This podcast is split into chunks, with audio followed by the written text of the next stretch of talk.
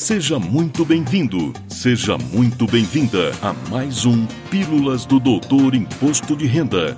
Dicas, orientações, notícias, informações úteis e conhecimento na dose certa. Com vocês, o professor Walter Kopp. Olá, vamos falar de imposto de renda. E como prometemos no episódio anterior, trazer durante este período de entrega da declaração dicas práticas sobre imposto de renda, começamos com um assunto que está gerando alguma polêmica e alguma dúvida. Trata-se das iniciativas ocorridas no ano passado visando manter os empregos e a renda similar ao que já existia na CLT, em seu artigo 476A, também conhecido como layoff.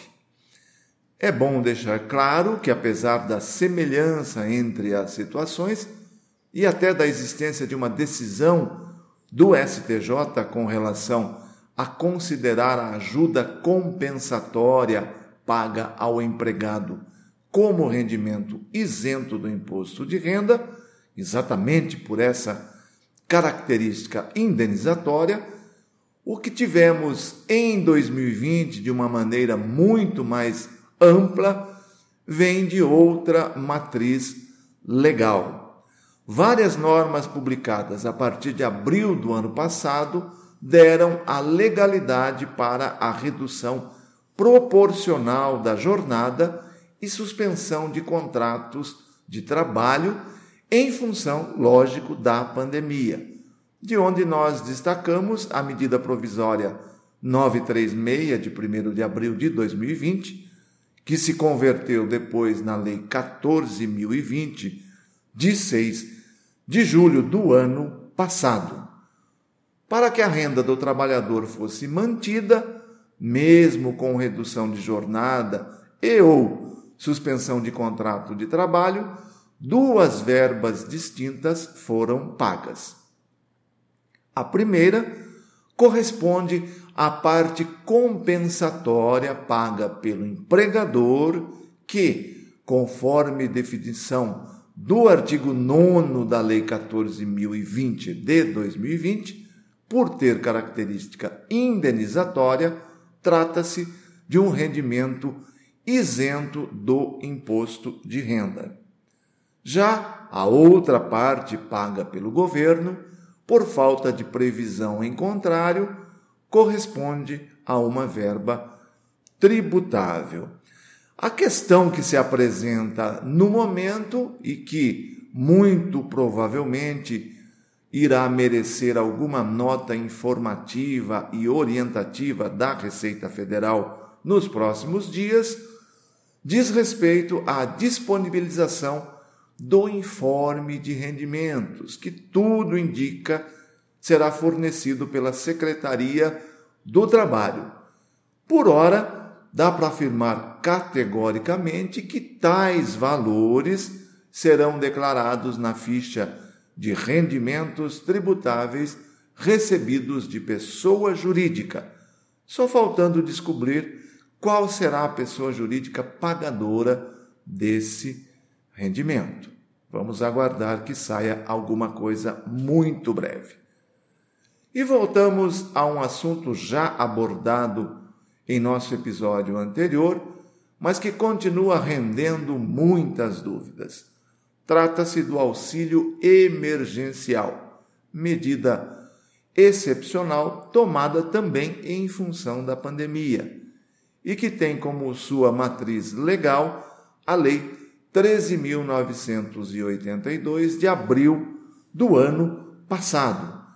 A própria lei já dizia em seu artigo 2, parágrafo 2b, literalmente o seguinte: o beneficiário do auxílio emergencial que receba, no ano calendário de 2020, outros rendimentos tributáveis em valor superior ao valor da primeira faixa da tabela progressiva anual do imposto de renda da pessoa física, fica obrigado a apresentar a declaração de ajuste anual relativa ao exercício de 2021, ano calendário 2020, portanto, e deverá acrescentar ao imposto devido o valor do referido auxílio recebido por ele ou por seus dependentes. Ora, acrescentar um valor ao imposto devido significa devolver um valor recebido.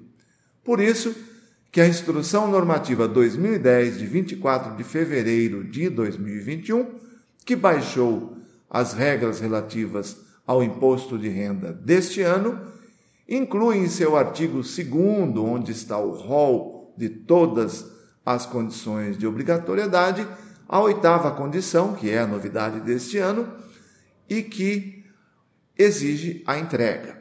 Além da obrigatoriedade de declarar, quem se incluir nesta regra, na oitava deste ano, deverá devolver o auxílio emergencial recebido em seu nome e também de seus dependentes, pois os mesmos foram recebidos indevidamente.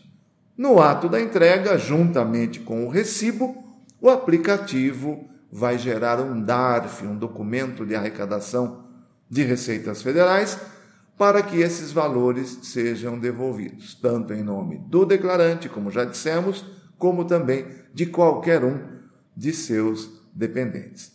Essa verificação, a nossa experiência permite afirmar que se dá por um mecanismo chamado validador do IRPF, onde uma série de dados são checados junto aos computadores da Receita em tempo real no momento da sua transmissão. Aqueles segundinhos que demora para entregar, algumas verificações, mais de 20 estão sendo feitas. E neste ano, se o CPF do titular ou de seus dependentes constar como beneficiário do auxílio emergencial e o total de rendimento tributável do declarante superar o valor da primeira faixa da tabela anual, ou seja, ter rendimento tributável sujeito ao ajuste na declaração em valor superior a R$ 22.847,76, significa que, além da obrigatoriedade de entregar a declaração neste ano, também deverá devolver os valores recebidos. Caso não concorde, deverá entrar em contato pelo site do Ministério da Cidadania para obter as instruções necessárias para resolver a situação. Espero que tenha ficado claro que nem todos que receberam auxílio emergencial deverão entregar declaração este ano, e muito menos devolver os valores recebidos. Somente deverão proceder desta forma aqueles que receberam o auxílio indevidamente. Por hoje é só. Na próxima semana, mais dicas e informações úteis sobre o imposto de renda da pessoa física 2021. Avise seus contatos e envie suas dúvidas para o e-mail que está na descrição deste episódio. Espero você. Na próxima semana tem mais Pílulas do Doutor Imposto de Renda. Obrigado por ter ficado conosco. Espalhe a novidade aos amigos. Mande suas sugestões de pauta, seus elogios e suas críticas para pílulas.doutorir.com. Até lá!